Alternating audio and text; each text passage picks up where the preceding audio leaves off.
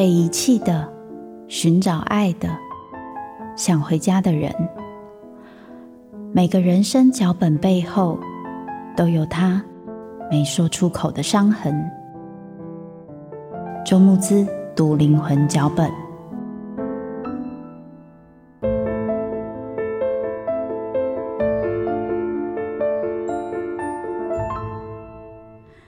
各位听众，大家好，欢迎收听由静好听制作播出的节目《周木子读灵魂脚本》，那些人没有说出口的伤。我是主持人周木子。Hello，大家好吗？又过了一周，我今天又来到了我们的聚光灯下，我们欢迎今天的来宾吴若权老师。慕姿老师好，听众朋友好，叫我若泉大哥就可以了。对，在木子老师面前不能称老师。没有没有没有没有没有，这若泉大哥，我们之前讲过很多次，你叫我木子就好。好，木子好，若泉大哥好。今天很开心哦，因为其实可能有些人知道，我蛮常会去上若泉大哥的节目。然后呢，这是第一次，我居然可以邀请若泉大哥来上我的节目。个人现在其实既有点欢喜，也有点紧张啊。哦，我深感荣幸，对，好开心哦。慕姿老师的 podcast 非常的火红，哎，没有没有没有没有，听众非常的多，所以能够在这个节目跟大家分享，我真的觉得很荣幸。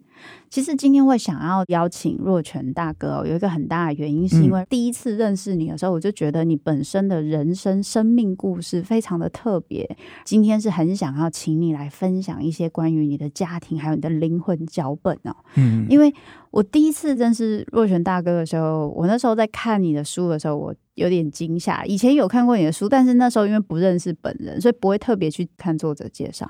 后来认识你本人之后，我在看你拿到的证照，我觉得真的是吓傻。就是去重训就拿到重训执照，喜欢喝咖啡就拿到了一个咖啡师，然后还会去那种什么深山呐、啊，还哪里呀、啊，烘焙那个咖啡豆，很多很多的证照。那时候若泉大哥后来私下跟我说，你是水瓶座嘛，我想说哦，果然是水瓶座，就是 也停不下来这样。若泉大哥，你自己觉得你是一个怎么样的人啊？因为像我有这样子惊叹的人一定很多吧？我其实觉得自己是一个蛮奇怪哈或特别的人。嗯，呃，我的。小时候的记忆很鲜明，而且是从年纪很小就有印象，所以我的亲戚朋友其实，在早年都觉得不可思议。他们觉得，哎，你才可能一岁或两岁，大家觉得那个时候的童年记忆，我们长大之后其实应该是没有印象的。是，可是我就是一直对我那一些很片段的童年记忆的印象，哦、因为我们家常搬家，嗯，然后也曾经遭小偷过，所以我一直能够讲出。小偷进来的门，然后是什么颜色的？推过来之后，哪个台阶会进到我们这种当时是日式房子的那个榻榻米的地板？嗯、是我都会描述的非常的清楚。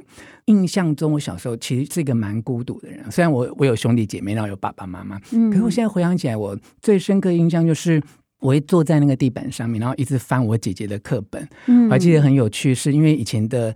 呃，算术或数学题都是有小明跟小华。对，我还问过我爸爸，说我为什么不是叫小明或小华？我爸爸，我爸爸为了取悦我或安抚我，他从小就叫我小明，因为数学可能不是小明就是小华。爸爸配合度好高。对对对，然后我会一直去想，就是说我到底是谁？然后我到底来到这里要做什么？就很小，对对对，尤其是我印象五岁的时候，因为我。才能搬家，给我五岁之后搬到台中，然后是一个山上，嗯，然后那山上真的是个万籁俱寂哦，就是完全没有人烟，然后你晚上只能看天空，然后是满天的星斗，几乎每一天，然后住了六年多，快要七年，嗯，所以你知道在那个环境里面，就会一直问我到底在这里要做什么？其实那个时候这年纪非常的小，可是有这种发问之后。到长大之后，因为你长大之后没有那么单纯，你会碰到很多困难啊、挫折，嗯、然后走不过去，被打回来或转弯的时候，嗯、可是后来就会发觉，说我好像没有办法很沉闷的过那种一成不变的生活，是就一直想要去改变自己啊。嗯、那小时候你可以很多的冲撞去改变自己，那长大之后，我觉得。呃，能够改变自己的最好的途径，其实就是学习。当你学习不同的东西，你就会发觉你的人生的面向，你知道的东西，或你对很多事情的看法，可能就有一些改变。是木子老师，你知道我多么的爱学习？我在小学大概一二年级啊，在那种台中那么偏乡，完全没有交通的状况之下，我还透过圣经函授学校，然后去学。基督教跟圣经，而且我现在还保留那个结业证明，你知道吗？对，我就是大概那时候几岁啊？呃，应该我拿到结业证明的时候，我推算一下，大概是九岁或十岁的时候。哇塞，那超小的，所以其实若权大哥，你从很小第一个你就会问一些很人生哲理的问题。嗯、当时不觉得是人 生哲理，对，当时是一个莫名其妙的问题。可是感觉你就是一个很容易跟这个大自然、跟这个世界，然后有一些共鸣跟呼应的人，嗯、所以你会那么小就对宗教这些东西就有兴趣。所以，所以若权大哥，你的兄弟姐妹就是只有姐姐吗？两个姐姐，两个姐姐，他们年纪是跟你差比较多啊。嗯我大姐差我五岁，哦、我二姐差我三岁。可是因为也还好，可是我成长的过程就我觉得是蛮颠沛流离的。因为我在台中的时候，我两个姐姐她们因为不适应乡下的生活，是是，所以我父母亲就又带他们回台北念书。哦、所以我只有你在台中，我有大部分的时间是一个人。难怪，因为我 我认识你的时候，嗯、我就感觉你独生子女的味道好重。就是你独生独生子的味道好重，我就是一个人，然后我爸妈都把我丢给邻居，然后我三岁我就会蒸蛋煮泡面，好强，就就从小就自己长大高功能，但你是高敏人哎、欸，你刚刚在描述那个，是是对你刚刚在描述那个环境的变化，哦、我就觉得哇塞，你是高敏感人，感觉若泉大哥对于这个知识还有那个。嗯神秘，就我觉得你刚刚讲到一个很东西，就是我想要找到一个世界的解答。嗯嗯，然后我对这个世界有好多好多的问题，然后我需要解答。但是呢，因为这个解答，我觉得可能没有人可以告诉我，所以我去学这个东西，我可能就可以找到答案。这种感觉很强哦，是这样，非常强烈，就一直满脑子有一堆的问题。他真的很怪啊，那你怎么好意思说我怪呢？你怎么好意思说我怪？我觉得我我跟你比起来，我超像正常人的。没有，我我刚刚因为我就一直在换。环境，然后转学搬家，嗯、所以我觉得我从小会隐藏自己的怪，但是木之老师是不隐藏自己的怪，哦、你就是一眼看就觉得你怪这样。那我外表看起来我是一个很和谐，然后很好相处的，就是我从小在大众面前，其实我很怕被发现，我希望大家都不要看到我这样。诶，可是这样蛮有趣，因为若泉大哥后来的工作其实很需要被看见，嗯、被看到。对，那我觉得其实你后来从事的工作蛮有趣的。第一个是你的工作从事，因为跟媒体业相关，它可以满足你一直改变的这个需求。因为跟媒体业相关，他会常常遇到一些新的人嘛，那有新的人就有新的刺激，然后这个刺激又会让你产生更多的问题，于是你就会想要去学更多的东西，然后拿到更多的证照，然后这就变成你常常会出现一个人生的一个状况。我觉得听起来跟你那个小时候一直改变。不停的让你自己去适应这个新的环境，去得到这个安全感。这个东西好像变成了一个你很习惯的一个嗯，一个模式，对对，一个主旋律的感觉。就是我今天生活要有改变，嗯、然后我借由自己的学习跟努力去超越了这个改变，然后抓到了一个我的定心丸，嗯、然后就觉得啊。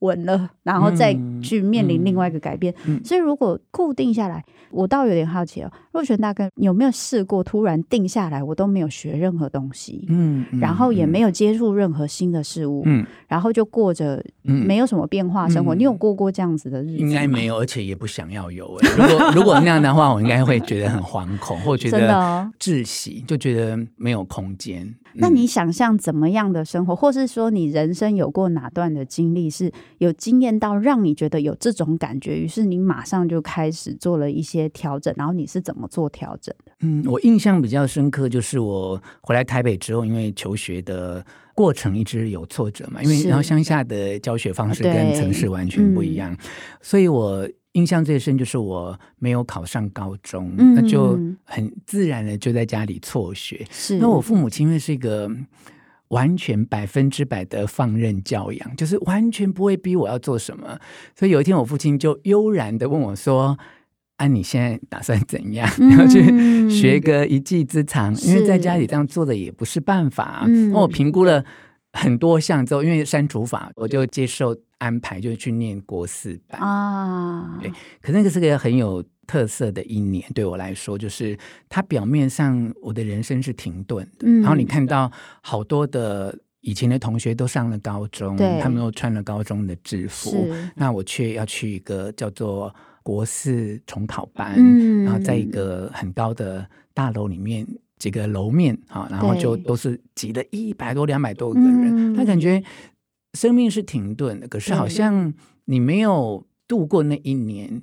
你好像也不会有什么新的改变。是第二个停留的感觉，我觉得是服兵役吧，哦、就是我是服宪兵役，然后我印象当中那一年十个月，我就是每天在跑步，因为早上起来就是要 每天哦，一直跑到退伍的最后一天。嗯，可是也呼应了现在比较熟龄之后的一种感受哈，嗯、就是以前会觉得一直要换环境，要换。新的主题要换新的某一些见解，才会觉得那个创意或者是不一样的东西一直跑出来。嗯，那过了半百之后，会觉得其实人很大的创新啊，其实是在一个维持原有的格式之下，但是你可以用不同的角度去看事情。嗯、其实我因为有一段时间在欧洲工作，那因为神秘学嘛，嗯、所以我在巴黎工作都有很多。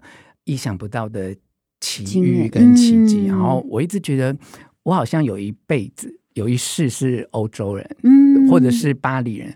我到巴黎去工作跟居住的时候，我往往就是能够在转街角的下一秒，我会知道下一个街角会有什么。好神奇哦，就是自动导航，是有那个情景。所以后来我母亲生病之后，因为我就照顾她到现在二十六年，嗯、我就。完全没有办法做长途的旅行，可是我以前是个非常喜欢旅行的人。我三十岁就玩遍三十五个国家，你知道我去搜集那个护照上面旅游的记录，对对对。嗯、后来我母亲生病之后，我就都没有办法出国旅行。后来在大概距离现在九年十年前吧，嗯、就在我母亲病情比较稳定，然后我自己工作上面都许可的状况之下。我真的觉得是生命清单，然后我就我就去完成了那个重返巴黎，就距离我以前在巴黎工作，就是中间隔了二十年。嗯、就当我重返巴黎的时候，我觉得那个就是您刚才讲的，我一个全新的体验，就是其实又回到我觉得我自己灵魂很熟悉的地方，嗯、然后觉得是我一直想要重新拜访，有我的老朋友，有我以前住过的地方，有很多的可是那一趟回来之后，嗯、我才学会了用。一个完全不同的眼光去看你熟悉的旧事物的那一种态度，哦、对，因为回到了一个自己曾经很熟悉的地方，嗯、但是它又有一些变化，嗯、所以你要用新的眼光去看它，所以好像带着这一个感觉回来之后，就会觉得有些东西好像变得不一样。嗯、对，然后对于目前你眼睛看到不能够改变的格式，嗯、好像就没那么不耐烦，反而会回来。问自己，我能不能用不同的角度跟思维，或不同的观点啊，在这个旧有的格式或我熟悉的关系里面，看到一些新的东西。所以我那种一直觉得要在突破、要在创新、一直往外追求的那个部分，好像就没有那么。强烈是我，嗯、我觉得若泉大哥在说的这个东西，跟我后来认识你的感觉很像。嗯、就是我认识你的时候，我感觉你是一个自律很强，嗯、而且很需要控制感的人。嗯、你的自律很强，然后很多东西有一些你的规划。而说真的，这一些计划规划其实都是为了应付有很多不能控制的事情。可是我又感觉到你对于不能控制的事情，其实又有自己的弹性。嗯，但其实这个东西是矛盾的。嗯，就说有办法，一个很自律的人，他有一个很大的重点，就是他为什么需要很自律呢？一定是因为他不喜欢不能控制的事情。可是我认识的若权大哥是，当面对一些不能控制的事情的时候，你又有办法很快的转念说：“OK 啊，那就是这样。有些事情就是这样。”然后我就看我再怎么用我的自律去调整。一些事情，这个东西的情绪变化很快，我就想起你刚刚说的那个国四班的事情，就是国四班的这个停顿，对你来说是一个很特殊的经历。你刚刚是用很特殊的经历，你没有觉得说这是好像我人生这停顿很无聊，因为你有说你不喜欢停顿，可是你觉得那一年对你来说好像蛮特别的，然后是一个很特殊的经验，然后让你有一些感觉。所以你刚刚讲的两个停顿，其实都有一点好的感受。我其实有点好奇，因为对于一个学生来说，要经历像你刚刚说的，很多人哦，在同个时间，他们可能已经往前。然后你还要安慰自己说，没关系，我们人生的路上，我们走的速度是不一样快的。而且你刚刚又讲了一个，就是爸妈走放生路线，就是你就是一个放山鸡的路线。你是怎么帮助自己去跨越你刚刚说的那一个失落？就是其他人可能走得比你快一些，走在一个主流的期待上。嗯，其实基本上因为成长过程有很多叫做痛苦的锻炼哦。那一直在冲撞的结果，就会发现说，一直在对抗其实是没有用的，而且头破血流，嗯，两败俱伤这样哈。嗯、那你唯一能够做的，其实就是接受它。好，嗯、所以我从小就是可能小时候到青少年的时候，我觉得对这个接受痛苦这件事情有这样的一个觉悟。那别人一直在往前跑的时候。我能不能安于那个状态？其实那是一个不得已的选择，因为已经没有别的路走了嘛。是。那我们在那个状况下，我会觉得说，我就做那个时候我应该要做的事情。可是，在当下也没有等到很多年才回想起来，就是你在当下有很多觉察，会感觉自己是有改变的。举两件事情，就是。以前在补习班，就是每天下课前要清算分数嘛，嗯、然后是真的用这么粗哦，大概直径我觉得有三公分以上的藤条，然后是这样结结实实打在这个大腿后面。那么看国四英雄在那种电影，就是这样哇这样结结，而且每天都是，我现在表情超挣扎，每天都是那个伤痕累累，就是肿的回家，对不对，而且每天哦，每天对，可是。你知道吗？你没有办法逃避这件事情，嗯、因为你就是成绩不好，嗯、然后清算结果你就是要被打。那在这个过程当中，大家都觉得说啊，打骂教育很没有用啊，嗯、对孩子不好。嗯，那我从另外一个角度看到是，我还真的很怕被打，然后打还真的很痛，嗯、所以你会努力。我觉得我我要我要我要努力一点。好，这是第一个。嗯、那第二个，我觉得我跟我父母亲的关系不太像传统的这种亲子的关系。嗯、那因为都放任无为嘛。我没有感觉到他们有要逼我怎样，可是我在念国四班的时候，有一天我就是忘了带便当。那我妈是一个非常重视饮食的人，她一定早上五点钟要起来做便当，让我们带去当天的便当，因为她会觉得你有没有蒸都没关系，反正至少是温的。可我那天就忘了带便当，然后我母亲就在我。就哎，怎么办？我今天忘了带便当。嗯、然后我后来就看到楼下有一个胖胖的妇人，就拿一个报纸包的盒子，然后就走得很快。那、嗯、我就看啊，那是我妈，她居然那么远，嗯、因为以前没有捷运，所以要转三趟公车就拿那个便当来。嗯、所以我觉得在这个很细微的事情上面，我觉得我看到的一些改变，因为从一个不想要念书、没有读书的动机的人，嗯、那不管是怕被打也好，对或者是觉得啊。原来我的家人对我这么好的那种感动，嗯、那我觉得就会让自己发现自己其实在调整，在改变，在找到一个动力。哈，因为其实那个时候我觉得不太会念书，除了环境适应不好之外，其实也是不知道为什么要念书了。我觉得没有找到那个动力。嗯、那这也呼应到刚才木子老师说的，呃，自律这件事情。我觉得在那个阶段就慢慢培养，因为我就是一个。很疯狂的水瓶座，其实也没有什么自律，不、嗯、就是很爱做的事，很热情，其实就疯狂的投入。可在那段时间就慢慢培养出这样的感觉。嗯、然后后来我是觉得，因为我念的是企业管理，哦，可是你知道，气管教育从头到尾在教控制这件事情，哦，他所有的分析规划。做决策之前，其实都在控制风险跟成本跟一些因素，所以我觉得会造就我很熟练，你知道，就我对于控制这个东西的技巧、哦、超熟练哦。跟我合作的出版社就觉得我很恐怖，这样，我就对于哪一个段落下小标下在第几行，我都控制很强。对，我听你讲说，连那个就是要控几行，你都控好，全部给他，我就想说，哇塞，这也太惊人了。我就不想。编辑花太多时间，我也不想读者拿到一本很奇怪的书，所以木子老师手上就是这本书嘛，就是烦恼也没关系，牵挂表示你在。其实，在二零零七年、二零零八年，我跟圣严法师对谈，这是里面的一些记录的金句的整合哦。那里面其实就有强调，我在二十几岁体悟到一件事情，后来其实很多人。跟我有一样类似的句子，叫做“自由是留给自律的人”。嗯，就我我我从小就觉得说，我必须要很自律，我才会有自由。是，可是圣严法师就当头棒喝啊，他就说，过度的自律其实是自苦，不是自由。哇塞，嗯，在二零零七年、零八年，我觉得那一句话讲得太好，当头棒喝。然后为什么要提这句话哦？我再读到木子老师的过度努力的时候，其实就完全融会贯通了。嗯、所以我是最近这几年才慢慢学会到底真正的自律是什么。是，所以真正的自律其实不是因为你自律才得到自由，因为你要怎么去了解自己。到底要自律到什么样的程度？是，我觉得这个是很重要的。是，嗯，我觉得刚若璇大哥在讲一个我觉得蛮了不起的事情。虽然有一些东西很快讲过去，大家听起来很轻松哦，可是我觉得各位听众、各位观众，这件事情很难。我刚印象第一个很深刻的是接受那个痛苦，嗯，它就是这样，就让它整个流过你的身体，然后跟着这个时间，你就做你应该做的事情。去度过那个可能是人生低潮的低谷，然后慢慢的你才有力气可以站起来。这个讲起来很轻松哦，要去忍耐的度过那段时间，非常非常的难。嗯，可是我觉得刚刚若泉大哥在说的，在你很痛苦的那个时候，你努力的去找到，就是知道这个痛苦是必定要经历的。重点是这个痛苦本身的意义是什么？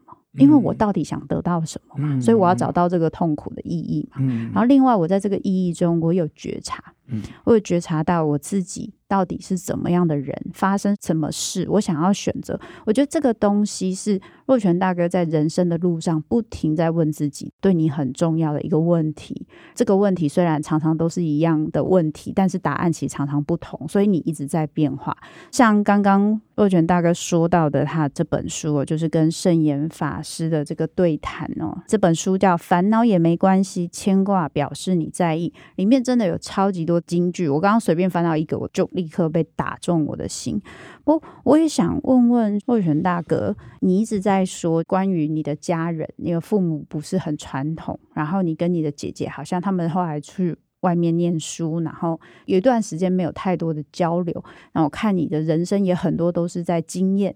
跟选择，跟找寻你自己的路，你觉得你跟家人的关系怎么样呢？你愿意说说这个部分吗？嗯，我们家人之间都很和睦，然后也没有什么很严重的争吵或 谁看谁不顺。嗯，那因为家人都聚少离多嘛，所以大家就很珍惜那个有机会在一起的时候。你想想看，我五到十一岁就是在台中那段时间，然后我姐他们都在台北，然后我母亲跟我父亲，他就是两边跑。哇，好辛苦！就要照顾我，嗯、然后要照顾两个姐姐。那姐姐有一段时间住校，有一段时间寄住在亲戚朋友家等等。所以你可以知道为什么说颠沛流离，我觉得就是蛮动荡的。对，那、嗯、我印象很深，就是。偶尔，如果他们有带我来台北，或他们有回来台中，我到目前印象很深，就是在那种台铁的月台，然后你看到一家五个人，然后你就知道下一秒钟就要各有各的方向哦。我现在已经年过半百哦，可是只要在那个月台边，或者是跟嗯、呃、很久没见的朋友，或其实我也蛮孤僻，我很少跟人有什么连接，嗯、但只要连接到一个程度，然后觉得哎那个。Say goodbye，就是要离别的时间。到时候，其实我到现在都还会有一种很心酸的感觉。只是你长大之后，你可能会学习去控制那个、那个、那个心酸感。可是我觉得我不会像我朋友，我朋友他会告诉我说：“这没什么，反正很快我们就会再见面啊。”或者是他觉得没这么严重啊，等等。那我不会去因为这一些安慰的话语而改变我对离别这件事情的看法。那可能也是因为这样，所以我会。去对家人好，因为我觉得我们能够这样在一起的时间，嗯、不管是一年或十年或二十年，嗯、我都觉得其实不是很多的哦。嗯、那也因为自己对这种灵性啊、神秘学的好奇啊，是我又觉得说这辈子会做家人，就上辈子一定是有很多的缘分啊。那难免。因为你知道，一个家庭照顾者是很辛苦的，有时候真的忙不过来的时候，也会觉得说：“哎，为什么我的手足不能够再主动一点，或再付出更多？”一定会有千分之一秒的这个念头。嗯，而下一个念头就会觉得说：“反正他们有他们的事业跟工作跟家庭嘛，嗯、那我也还没有到撑不下去的时候。像我身边很多朋友，如果是家庭照顾者，都会为这件事情跟手足反目，就对了，嗯、会觉得说，好像大家分工不均啊，啊，呃，有钱不出钱，有力不出力，只出一张嘴这样。嗯、那这些事情，也许在我们家里。都发生过，但我没有那么真正的觉得那是一个多大的问题。也因为这么多的困难，我觉得我把自己训练成一个内心很强大的人。我觉得那个强大对我来说是很好的安慰，就是我强大到我好像一秒钟我就可以不去计较这些事情。嗯、那你知道，当家人之间的相处哦，对，是这么 smooth 的转念的时候，嗯、那关系真的至少从头到尾大家都是。开开心心和谐，而且一想起来都会觉得我还蛮幸运，可以有你这个家人。嗯、我举个很简短的例子，嗯、有一天我就跟我妈聊她的生死大事，对，对，然后她就跟我讲说，我的钱就是要分三份哦，哈，就是两个姐姐跟你这样分三份哈。那其实是很轻松聊天嘛。那我就开玩笑跟她讲说，为什么你的钱都是我给你的，为什么要分三份？然后我母亲。他当然会讲说，呃，某一些是他的老人年金之类的哦，嗯、但那你知道，其实那是一点点啊，嗯、对。那其实我也会按照母亲的意思去做，对、哦。但是。我后来知道他为什么会这样想，因为我母亲来自一个重男轻女的时代。我外祖父、外祖母生了十个小孩，我妈妈是其中之一。然后我外祖父、外祖母过世的时候，呃，女孩这边都没有呃分到任何的遗产嘛，但、嗯、是我舅舅那边会有一些我外祖父的遗产。是，所以从这些家庭的发展的故事里面，我很理解我的母亲，她。内心里面，也许他是渴望公平被对待。是，那如果他没有办法被公平的对待，而他想要透过他去公平对待他的子女的时候，嗯，那我就觉得我能力做得到，为什么不成全他这一份对于公平的想法？是。不过跟木子老师讲，我也觉得是玩笑话啦。嗯，因为我。逢年过节让我母亲能够存到她户头里面，到现在就 大概两三百万嘛，哈。如果两三千万可能不会同意，但两三百万我觉得是我我能够支持她想要公平一个这样的想法的时候，那我就很轻易做到。我那个开玩笑说为什么的时候，其实真的开玩笑，就就是十分之一秒啊。过了之后，我就觉得就很自然哦。那这是手足之间，因为我父亲是很特别的。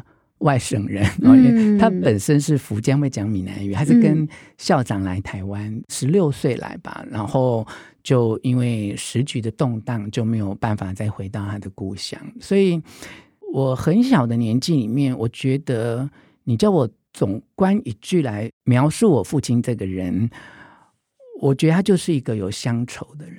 嗯嗯，那种乡愁是是很明显的看得出来，就是。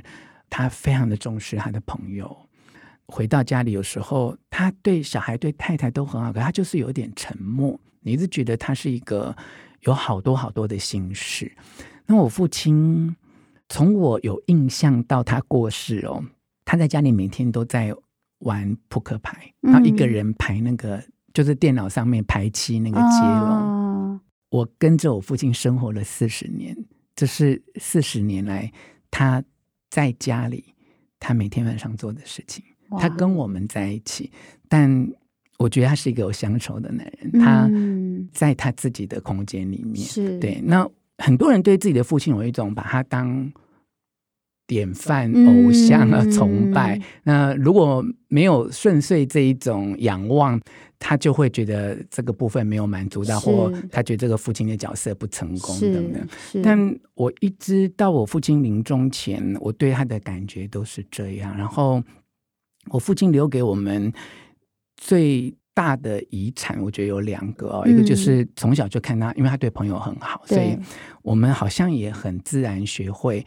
怎么样去对别人好？嗯，嗯，那我父亲其实是一个很辛苦，工作都不稳定、不顺利，然后在那种台湾经济非常非常嗯、呃、贫困匮乏的年代，嗯，嗯，他一直不是一个很有钱或能够应付这些一般开支的人。嗯，但是我觉得他留给我们一个很大的遗产，就是他他临终前哦，他用很颤抖的原子笔的笔迹哈，他是写一手好字，可是用抖动的笔迹留下了亲自写了八个字，说：“呃，妻慈子孝，此生无憾。”啊其实你知道，我真的照顾他四个月，然后我在医院就这样陪着他，那我还要照顾我妈妈。他临终前，他常常做的事情就是看着窗外，然后我一直看到窗外的云影，一直。投影在他的眼眸里面，可他最后留下这八个字：当我夜深人静，会自责、会内疚、会怀疑自己到底有没有扮演好一个临终照顾者的角色，嗯、我会不会有一些遗憾？一些我觉得我该做而没做的事情，其实都有。可是，一想到那八个字，我觉得我就可以放过我自己。对他来说已经够了。对，所以我觉得我父亲是一个这么宽厚的人。嗯，他也许也知道他这样走，家人子女一定都会有很多的不舍，可是他就那么那么仁慈的留下这八个字给我们。嗯，这样听起来，一方面是我觉得若泉大哥你很小就感受到你爸那个细腻的情感，你不一定懂，嗯，可是你知道他有，嗯，因为你观察到他的那一些寂寞。嗯，所以后面当他看着外面的云影的时候，你心里其实一直在想说，会不会我有什么东西没有做到啊？会不会他还有什么遗憾啊？等等。可是当他告诉你够了的时候，我觉得那个东西真的很重要哎、欸，因为我觉得对他来说，说不定他跟你一样，嗯，他知道有一些遗憾只有他自己才能消化，嗯，有一些时候他甚至不是遗憾，他就是在回忆。是，所以其实我真正跟我父亲亲近，然后对他了解，其实是他过世以后，嗯，因为家里就会面临这一些至亲的离开，是，呃，我就一直带着我的母亲去拜访，因为我爸爸，嗯、我跟我爸爸。告别式的时候来了四五百个人，哇，我们完全没有发什么讣文，嗯、都是朋友之。间口耳相传。嗯、我父亲在世的时候就一直想要回大陆，那时候开放探亲嘛。嗯他一直没有开口，可是我心里知道，他很希望我陪他回去光宗耀祖一下。嗯、我一直都没有陪他回去。嗯，可是他过世之后，我反而帮全家人买了机票，订了饭店，然后带我妈妈、带我姐姐回去我父亲的故乡，然后去看他住的房子，看他上过的小学，看我。没有见过面的祖父祖母的坟墓，嗯，那我觉得这一点一滴，才是我真正接近我父亲、跟了解我父亲以及感受到父亲对我的影响的真正的开始。嗯、是，嗯，其实我刚才听若璇大哥在分享你的故事跟爸爸的故事的时候，我不知道为什么有个联想，就是你说你以前就是一个很在乎改变嘛，很想改变的人，所以会一直改变。然后若权大哥的爸爸很有趣，他看起来有继续在过生活，可是他其实一直留在回忆里。他基本来说没有离开他原本的那个回忆，嗯、他的生活其实可能停滞在那段时间很久很久。嗯、对，然后所以在你一直在改变的那个时候，你可能看到，你也有观察到他那一些不一定有被观察到的东西，可是那个世界跟你。很远，你不一定能理解，是，所以你刚刚才会说，你的爸爸，有些人会仰望他，有些人会仰望自己的爸爸，嗯、有些人会很崇拜。可对你来说，好像比较像是他的世界跟你的世界不太一样，嗯，然后有一些他很重要的东西，嗯、但是你并没有办法那么了解这些东西为什么对他那么重要。嗯、是，然后我跟我。母亲，大家都觉得我照顾她二十六年，所以我跟她关系很近。我们关系的确很亲近。可是你叫我回忆我的成长的画面，其实我大部分成长画面是跟我父亲在一起的。原来如此，这这个很特别，嗯、就是他有他的世界，我有我的世界。可是我们一起共同经历过很多事情。是可是很妙，就是我们其实没有一直在讲话，嗯、我们没有一直在讲，可是在一起。对，可是一直在一起。可是我们没有一直在讲话。我父亲大概比较正式跟我沟通过，就问我说。我高中没考上，问我要做什么。嗯、然后第二次是我大学毕业要退伍，嗯、他一直觉得我那时候念书念得好，因为我从来没有念书念得好过，嗯、就大学四年的成绩都很好，嗯、所以他就一直觉得我应该出国。可是因为他可能觉得家里的经济跟财力不是那么能够 support 这件事情，所以他一直想要问我的看法，这样子。嗯、对，那我大概就很明快的跟他讲说，我已经找好工作，我要去上班。嗯、可是我我就是我很有印象，就我父亲想要。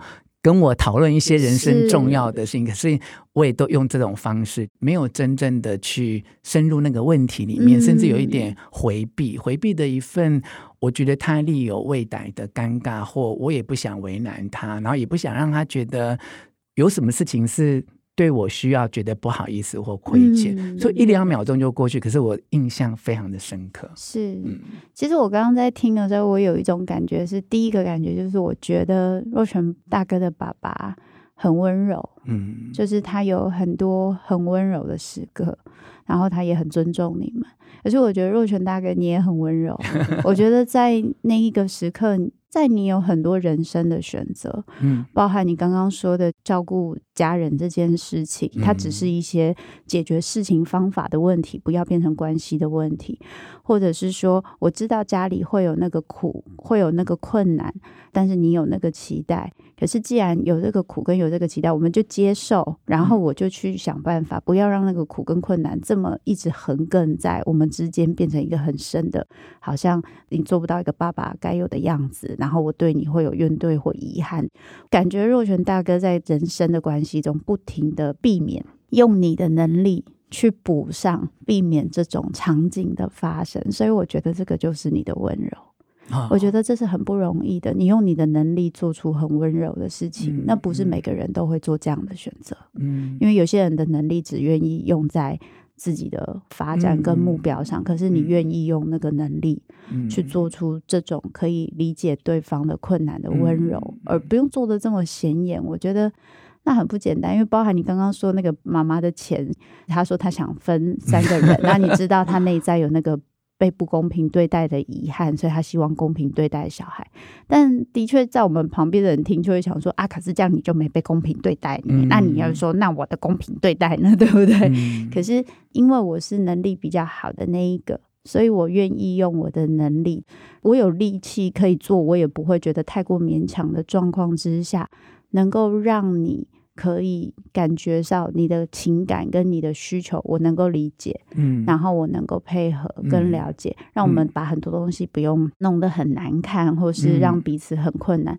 我觉得这一直都是你温柔处理关系的方式。哇，我觉得今天好像没有付费做了心理智商这样，那我觉得其实这跟我学灵性、跟能量、跟神秘学，我觉得对我的帮助很大，嗯、因为我觉得。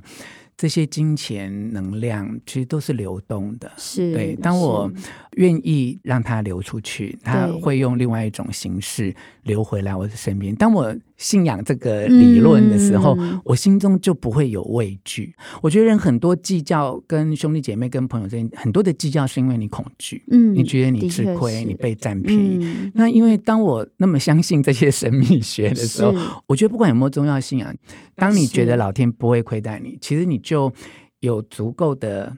这种信心跟勇气去做更多的付出跟分享，是是。那另外，因为我母亲突然间二十六年前脑干出血的昏迷啊，导致她苏醒之后她就失去了行动的能力。那前几年因为罹患了癌症等等，我觉得这些让我有一个很大的一个领悟，就是说，真的，我们每天在烦的计较，其实都是小事。是对，当你有一天。面临这些人生很重大的无常的时候，你就会告诉自己说：“我愿意用一切东西去换一个人的平安。”那那你现在没有用一切啊，你就用一点点去换爱情，就换到你不是赚很多？为什么还要去那么那么担心那一些事情？真的，其实就是若泉大哥说的我值啊，嗯、你的我值，基本来说你看开了很多事，所以你的我值真的很低。你不觉得吗？就是我把我自己放很小啊，我没有把自己放的很大，我没有每一件事情都只想到我有没有被亏待，我没有不被重视，我有没有不被爱。我我在想，就是因为这样，你才可以度过这么多有时候对有些人来说并不容易的难关。可能哦，可能。对，最后一个问题，我今天听周全大哥讲了非常多精彩的一个人生的分享，很多东西我都是第一次听哦，我不知道大家是不是，因为中间有一度我不想。小心掉眼泪这样。但是握拳大哥，你刚刚在讲那个月台离别这件事情，嗯、我其实很有感觉。嗯，就是你会不会有的时候会觉得有点寂寞？就是在在那么多的人生的时刻，你必须要撑住这么多事情，跟撑住这么多人。你会不会有的时候觉得有点寂寞，或是说会不会有的时候希望有别人帮你撑着？嗯，我老实说，嗯，我好像很 enjoy 这个一个人，对，然后。甚至我从另外一个角度想，会不会就是那个月台离别的那一种情愫？所以我一直拒绝别人进来，因为当有人进来，我就要再去承担一次，就有危险，那一种分离的痛苦。是，所以也因为这个原因，所以我就不断的训练自己强大，这样子哦。甚至我觉得，嗯，大家都觉得照顾者很辛苦，对。可是我心中有一个。隐约的企图，就是我在学习成为一个更好的被照顾者。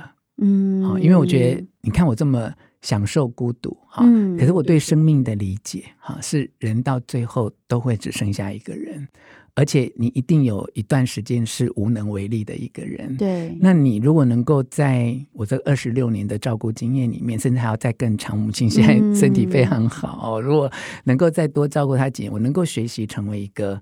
更好的被照顾者，啊，就是当我人生到最后剩下我这一个人，而且是一个无能为力的那一个人的时候，当我真的有需要一些亲友或陌生人或专业的看护，甚至是临终关怀师，我成为那个必须要被照顾的对象的时候，我可不可以就让他们轻松，嗯，对，轻松坦然去。跟我告别，这样。是，我觉得可以有这样子的，好像感觉是一个接下来可以做的这件事情，我觉得很不简单诶。尤其你是一个这么有能力的人，我可以想象，对于很多人来说，当我一直都是在撑着别人的时候，而我今天要被别人照顾的时候，我可能会觉得好难。接受那个自己的脆弱跟无力，对不对？嗯，所以这个东西又回到我们前面讲，就是若雪大哥的那个特色，就是 既然痛苦来了，嗯，那就让他经验，我就流过，我去抵抗，我要去反抗，要去抗拒。其实有的时候会让这个痛苦，让自己，让身边的人反而更痛苦。让知道这个状态就是这样，然后我就是接受它。这个词听起来很简单，但其实很难。所以，希望我们都有能力可以接受我们现在，我们现在的样子也好，我们现在的处境也好，然后让我们可以慢慢的休息一下，好好思考我们接下来可以怎么走。那或许我们就更有一点力气可以往下走下去。好的，今天真的非常开心哦。那最后还是再跟大家宣传一下若泉大哥的新书《烦恼也没关系，牵挂表示你在意》，真的很棒的一本书。里面我觉得有很多包含刚刚我们说到的很多陪伴若泉大哥，可能是。度过如何接受那个痛苦，跟度过有时候有些困难的时刻的一些话语，那我相信对大家也会很有帮助。所以跟大家分享这本书，也非常感谢若泉大哥今天来跟我们分享你的灵魂故事，受益良多。谢谢木子老师，我今天听到了好多就是不一样的你啊，我真的没料到，就开个玩笑讲，我真没料到我们两个人今天会都有一点点。动容，因为我平常见到你都笑嘻嘻的，感觉你不太会有这样子的情绪。是是是。可是我们今天都有这样的瞬间，我觉得非常的开心，也感觉跟若泉大哥更亲近了一点呢。我们今天就到这里喽，那就欢迎大家下次继续收听周木之读灵魂脚本，拜拜，拜拜。想听爱听，就在静好听。